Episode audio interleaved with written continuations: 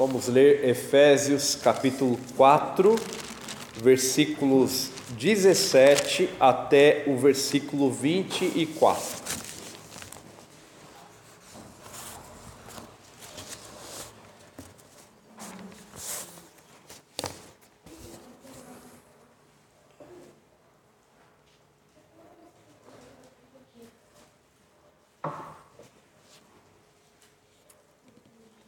Efésios 4, de 17 a 24, nosso Deus assim nos diz: Isto, portanto, digo e no Senhor testifico, que não mais andeis como também andam os gentios na vaidade dos seus próprios pensamentos, obscurecidos de entendimento, alheios à vida de Deus por causa da ignorância em que vivem, pela dureza do seu coração, os quais, tendo se tornado insensíveis, se entregam à dissolução, para com avidez cometerem toda sorte de impureza.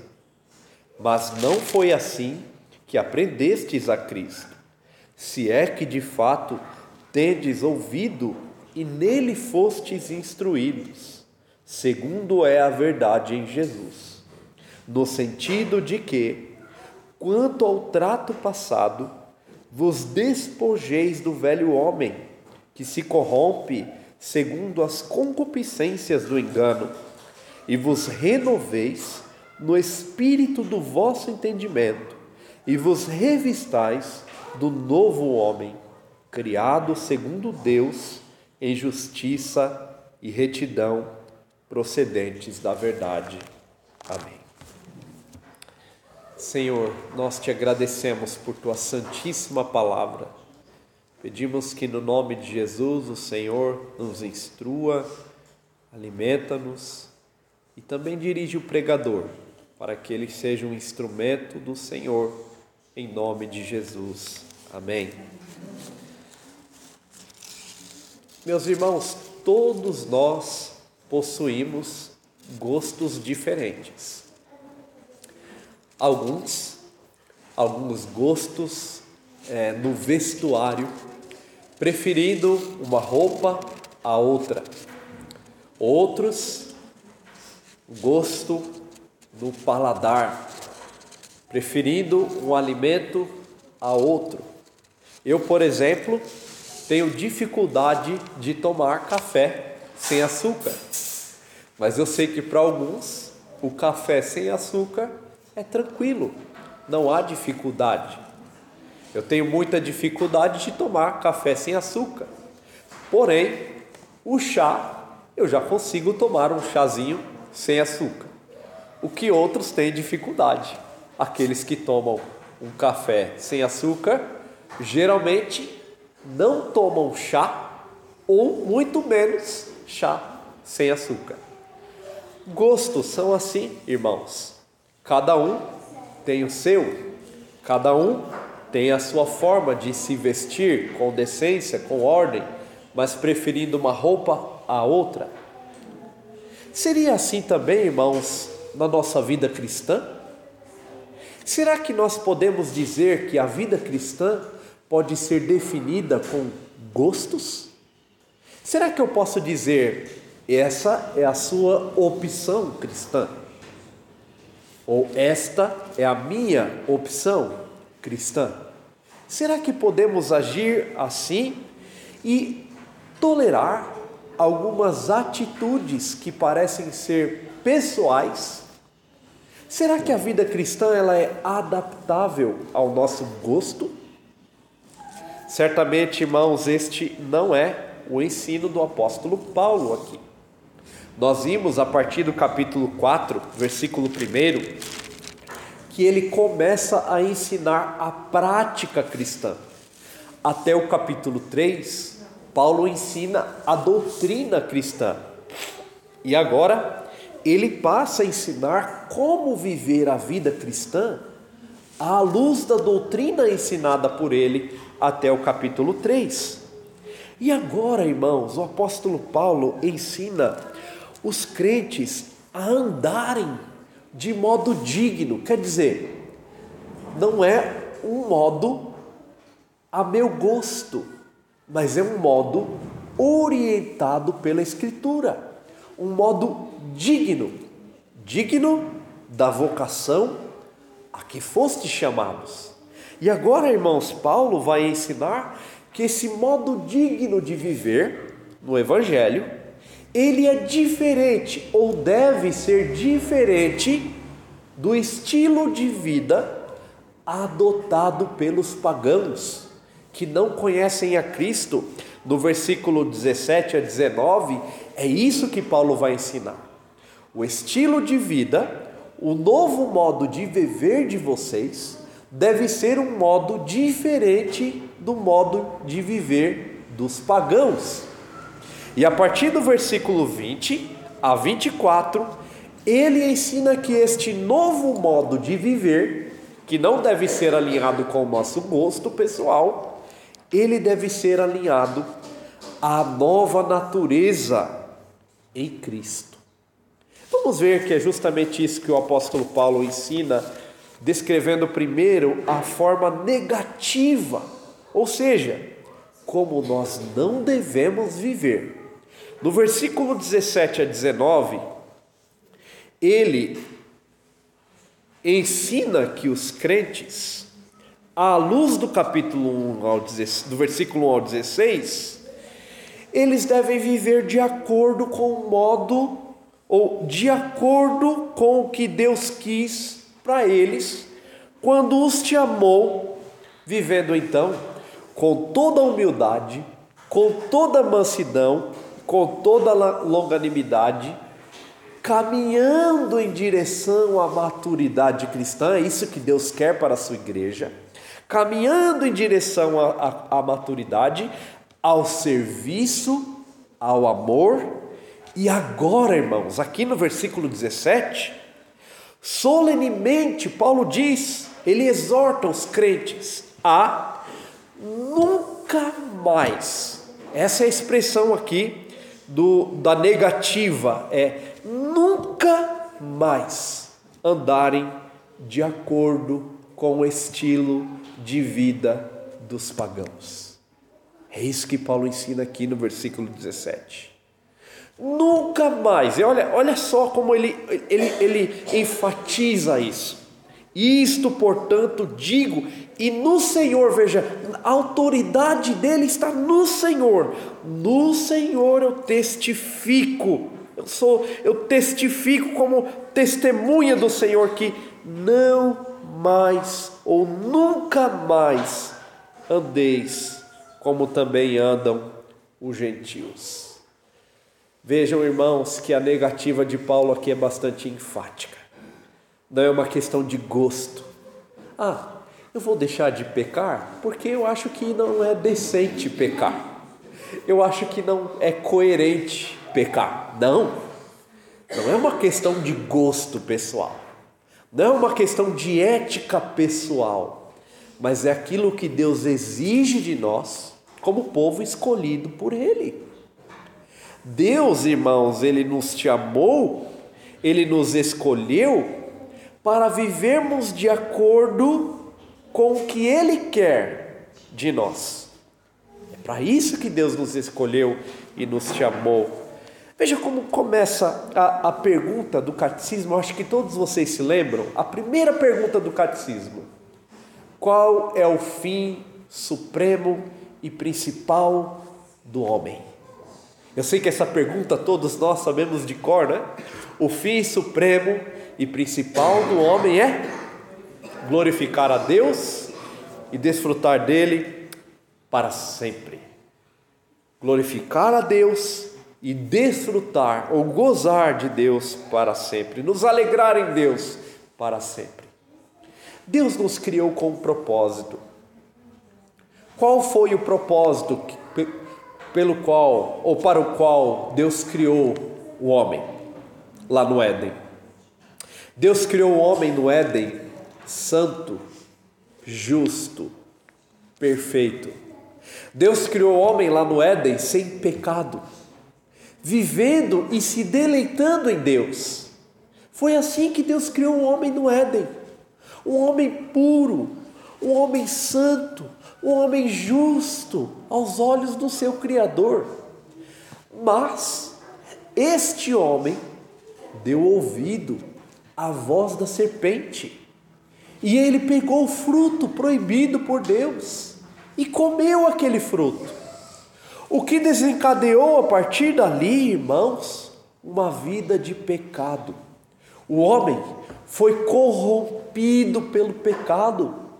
O pecado transformou a estrutura humana. O pecado fez do homem inimigo de Deus. O pecado fez do homem alheio a Deus, separado de Deus, inimigo, em constante oposição ao seu Criador. Mas Deus não criou o homem assim. Ele se tornou assim por causa da sua desobediência. Agora, veja que é justamente esse o estilo de vida no qual os pagãos vivem, e Paulo descreve aqui. Eu não quero, eu rogo no Senhor que vocês não vivam mais de acordo com o estilo de vida daqueles que estão debaixo de um estilo de desobediência. Eu não quero que vocês vivam de acordo com os pagãos, porque eles vivem, veja no versículo 17, na vaidade dos seus próprios pensamentos. O sentido aqui é: eles vivem à luz dos pensamentos que não têm valor, pensamentos vazios, pensamentos vãos. É assim que o pagão vive. É assim que o homem fora de Cristo vive.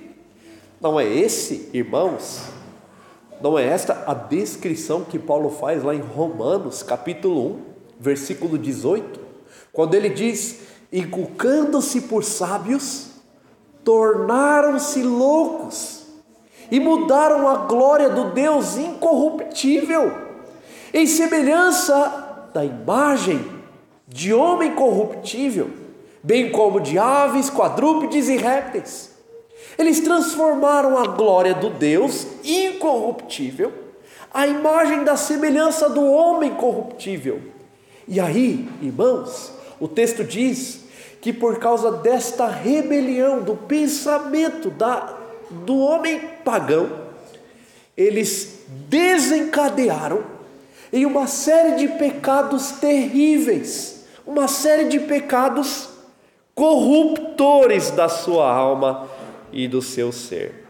Agora aqui Paulo vai descrever este homem, irmãos, no versículo 17 a 19, de modo bastante semelhante a Romanos capítulo 1, 18 a 27. Agora notem, queridos, certamente vocês já falaram com alguns homens pagãos. E o pagão, ele vive na vaidade dos seus pensamentos. E ele justifica os seus pecados. Quando você diz a ele, isso não está certo, isso que você está fazendo é pecado. O pagão, ele vai justificar o pecado à luz do seu próprio raciocínio vazio. É isso que o pagão faz. Ele justifica o pecado à luz do seu raciocínio. Ele tenta racionalizar o pecado e dizer que aquele pecado, à luz da sua razão vazia, ele é justificável e aceito e deve ser aceito pela sociedade. É assim que o pagão age. Certamente, irmãos, vocês já lidaram com esse tipo de tentativa de racionalização do pecado? Quantas pessoas tentam justificar o pecado? Quando traem as suas esposas, eles dizem: é porque a minha esposa não cuidou bem de mim, por isso eu vou traí-la. Racionalizar o pecado é vaidade do próprio pensamento, pensamento vazio, vão racionalizando o pecado. Ou quando alguém diz, é, eu peco porque eu nasci assim, está na minha gênese, eu, eu, eu nasci, não tinha como mudar isso. Racionalização do pecado. Ou então, quando uma pessoa ela age de modo é, é, é, a roubar aquilo que é do outro, ela diz: Eu roubo porque eu não tenho nada e o outro tem demais. Ele deveria dividir comigo. É racionalizar o pecado. Quando a lei de Deus nos ensina a nunca mais viver à luz ou no estilo de vida do pagão, no estilo de vida daquele que quebra a lei do Senhor. A ênfase de Paulo é bastante forte aqui nos versículos 17, diz que o pagão, ele tem o seu, o seu pensamento, no versículo 18, ele tem o seu pensamento, a sua mente está na escuridão, obscurecido de entendimento. O seu, a sua mente, note a ênfase de Paulo aqui na mente, né? Obscurecido de entendimento e alheios à vida de Deus, eles estão separados da vida espiritual, porque eles vivem na ignorância. Mais uma vez aqui a ideia de mente, né? Eles estão é, obscurecidos na mente, ou, tem, ou, seja, eles têm uma mente é, em completa escuridão.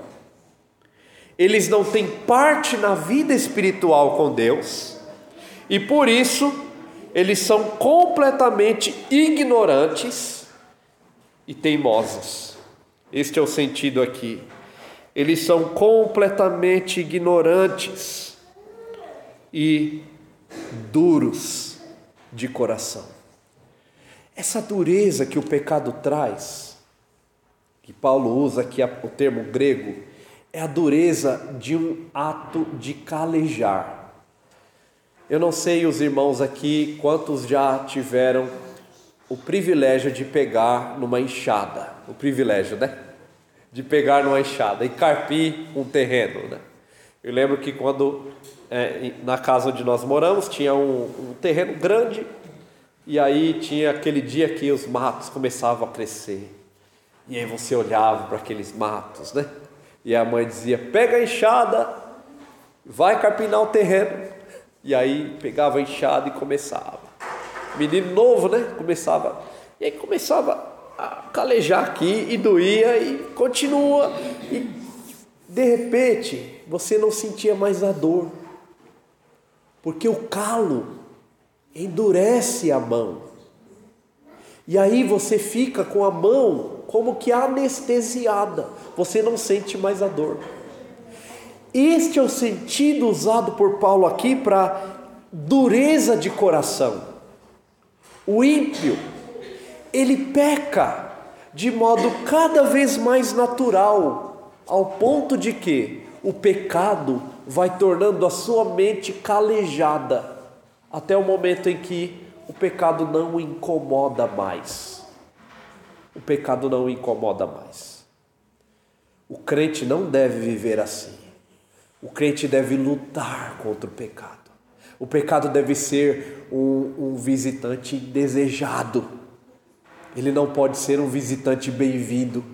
Por isso, Paulo diz: não vivam mais assim, porque eles se tornaram insensíveis, com uma visão cega. Veja no versículo 19: eles se tornaram insensíveis, ou eles a ideia é eles, eles perderam a sensibilidade, eles perderam a vergonha. Eles perderam a vergonha no pecar. Eles não têm mais vergonha de pecar. E por isso, eles se entregam à dissolução, aos seus vícios, aos seus pecados. E veja, com avidez cometerem toda sorte de impureza. O que é avidez? É aquele desejo intenso, é aquela sede intensa. Eu estou ávido por algo. O ímpio, o texto diz que ele está ávido, ávido pelo pecado, ávido para cometerem toda sorte de impureza.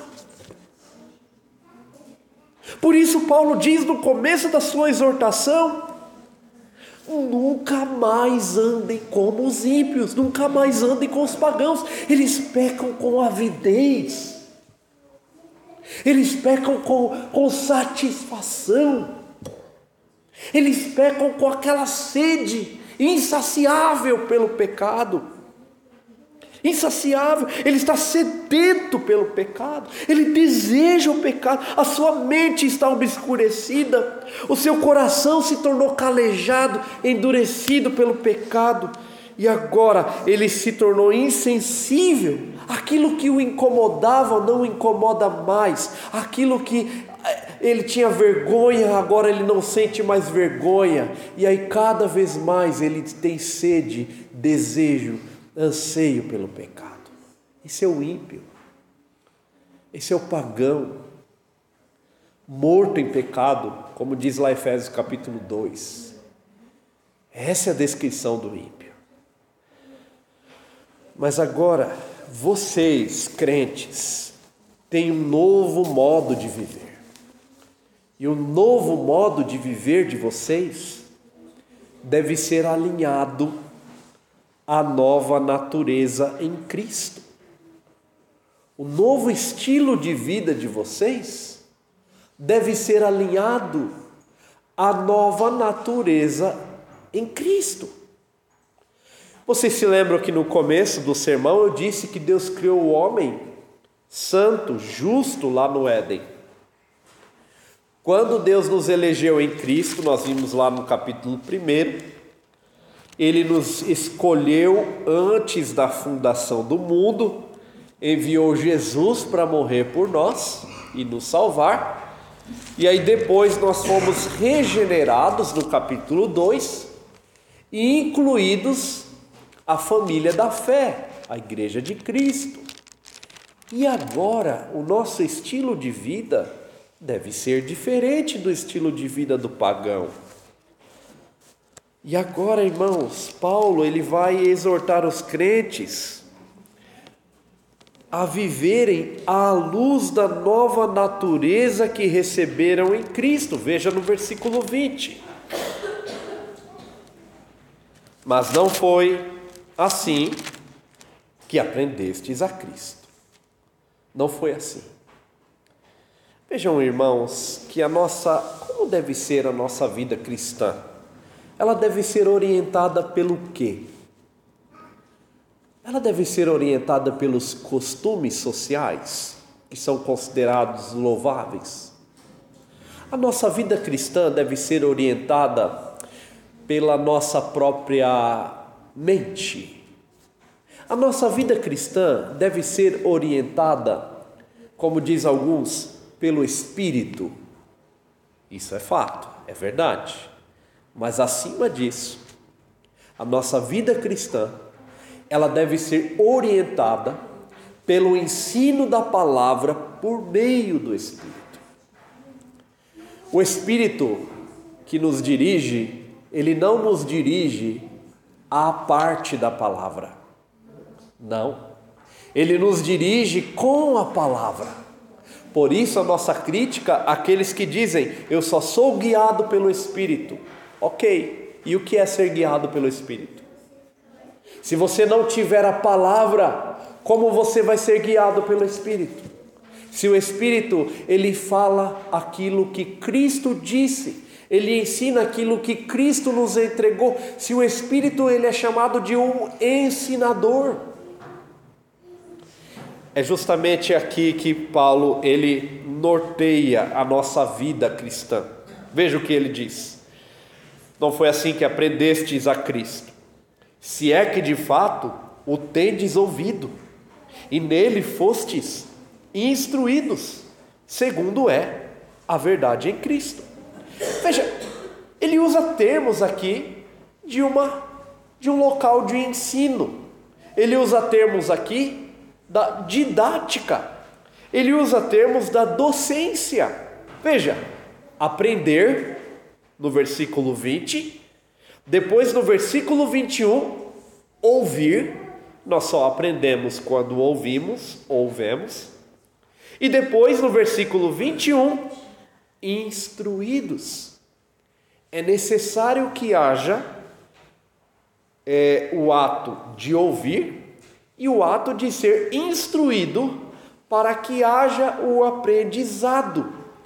O apóstolo Paulo, então, ele ensina que a igreja de Cristo, ela cresce no aprendizado de Cristo à luz do ensino do próprio Cristo. Mas como Deus age assim na vida da igreja? Como é que Deus age? Como é que Deus nos ensina pela palavra? Como que Deus nos ensina de acordo com a mensagem de Cristo? Como? Como Deus faz isso? Como Deus me ensina? Como Deus me discipula? Como Deus transforma a minha vida?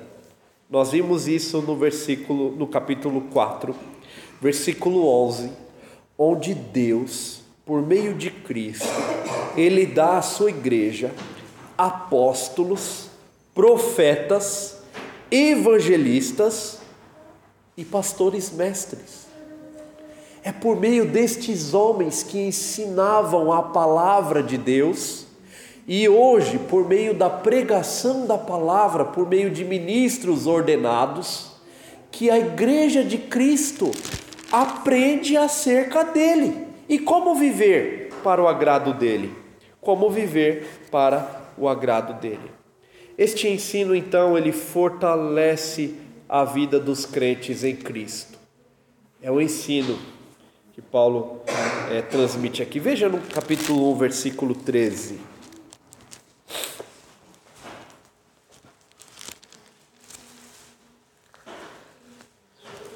Vamos ler todos juntos o 13 e o 15. Vamos ler o 13.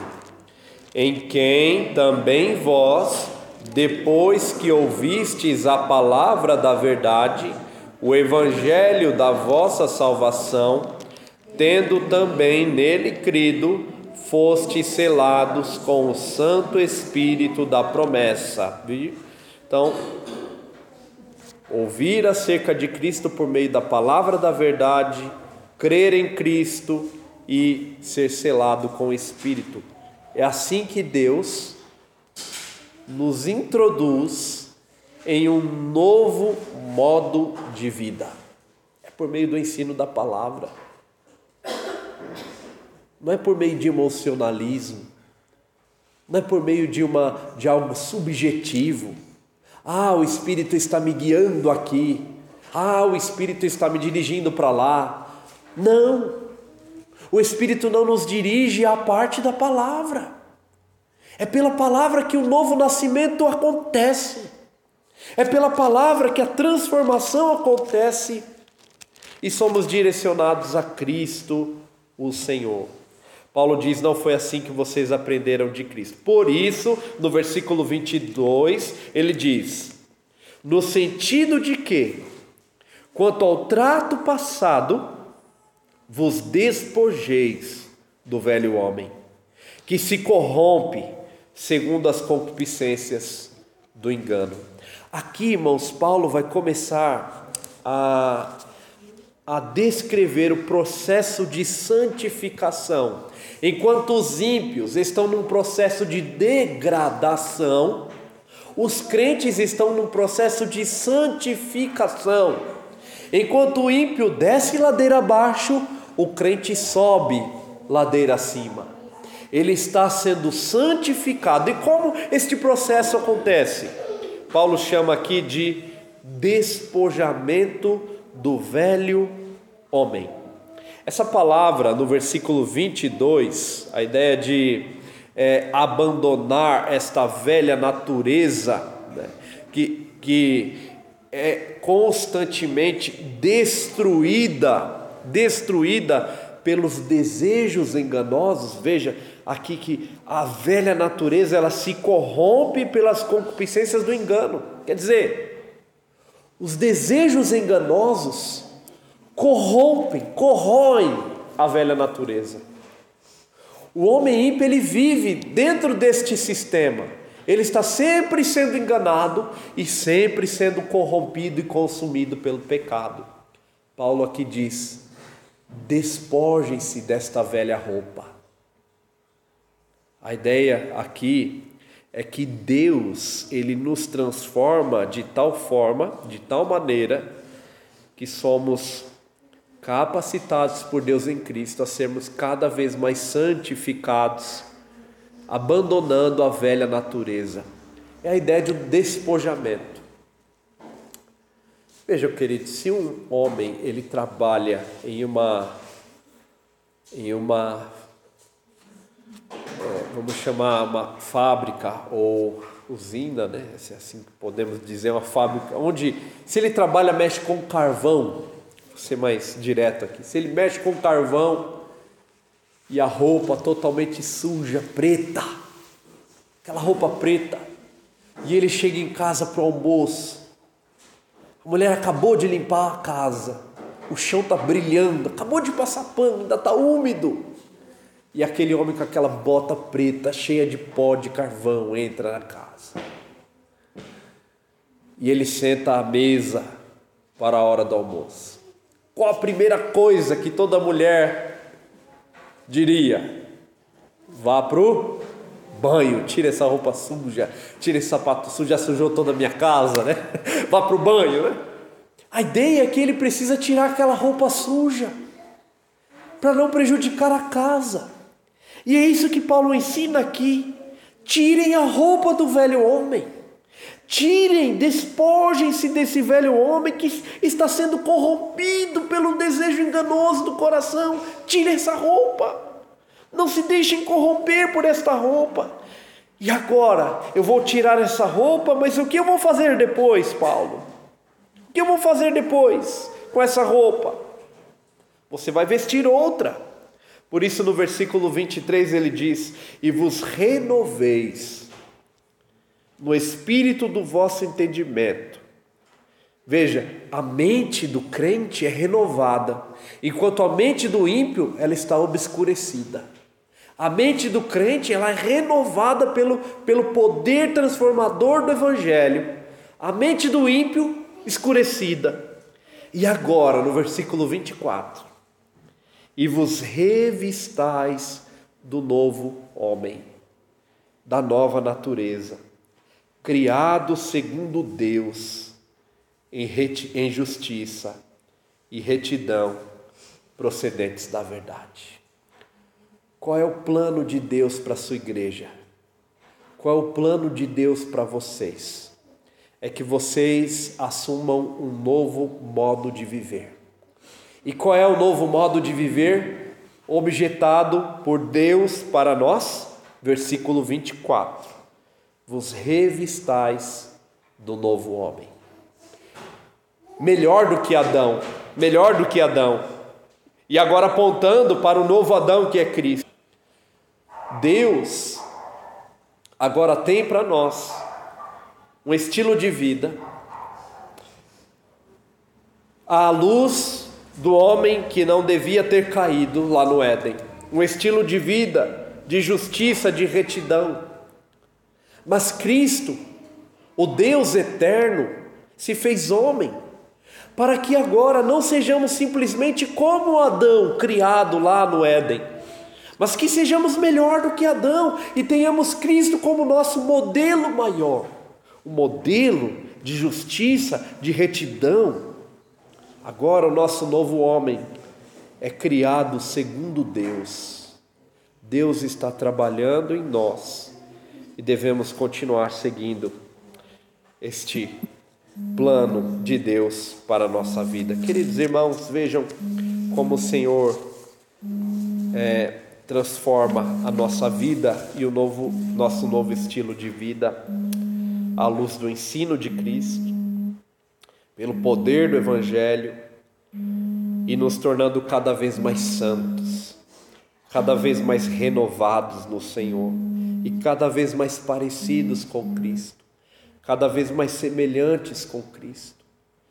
Deus não quer que vocês continuem vivendo como os pagãos Confesse ao Senhor os seus pecados.